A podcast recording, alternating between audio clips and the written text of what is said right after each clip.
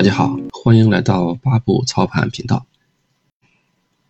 前些时候呢，收到一个学员的语音连线，接通之后，我们聊了很长时间，期间呢尽是感激之情，同时大概说了他近期的一个收获和成绩。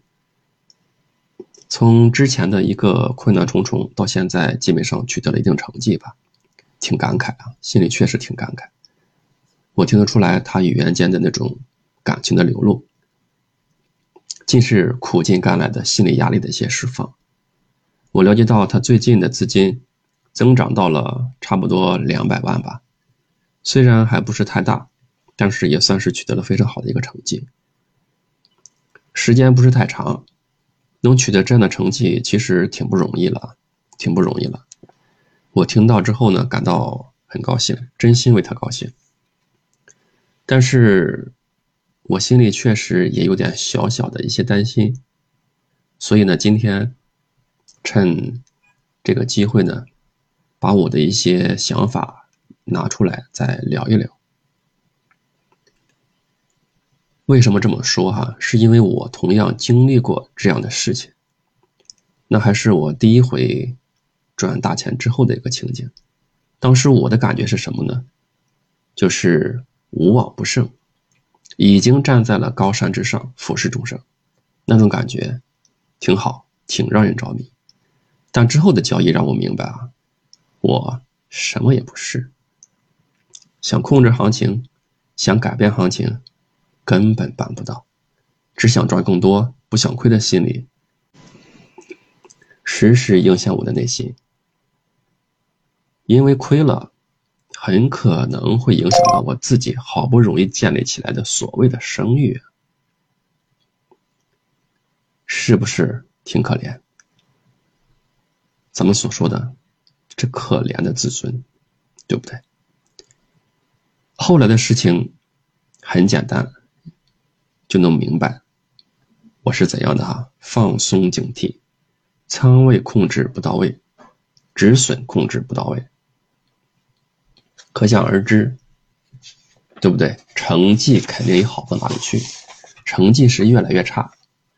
想不亏，想保住利润，亏的反而怎么样？越来越多。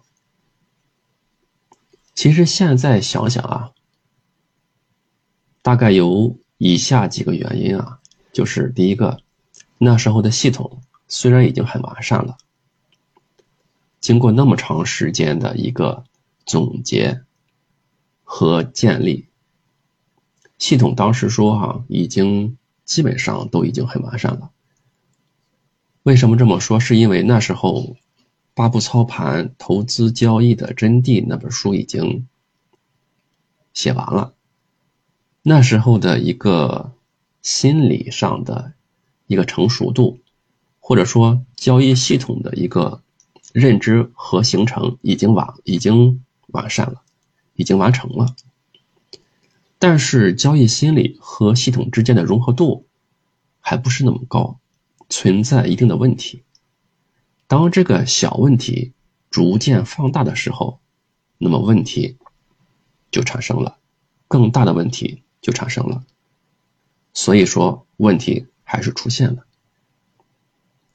第二个原因可能是什么呢？当时也是第一次取得那样的成绩啊，心里的荣耀感，还有就是新鲜感还很强，不愿意失去。其实等到后来赚的次数越来越多，也就成为平常事了，没什么感觉了。但就是这样的小虚荣，很容易使得当时的我出问题。所以我在这里说出来，我也很怕现在的我的这位学员出问题。第三个，当时并不明白啊，交易并不是一时的好坏，重要的是长期而且稳定。稳定这个因素占到非常非常高的比重。有时候我们赚一次钱，赚几次钱，或者说。赚几次大钱，遇到好的行情配合我们的系统，其实并不难。难的是什么？守住和长期稳定，这个是难的。其实交易啊，到最后是什么呢？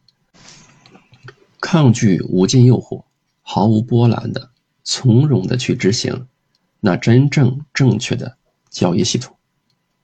我们所说的水滴石穿，功夫到了啊，我们就能看到成绩。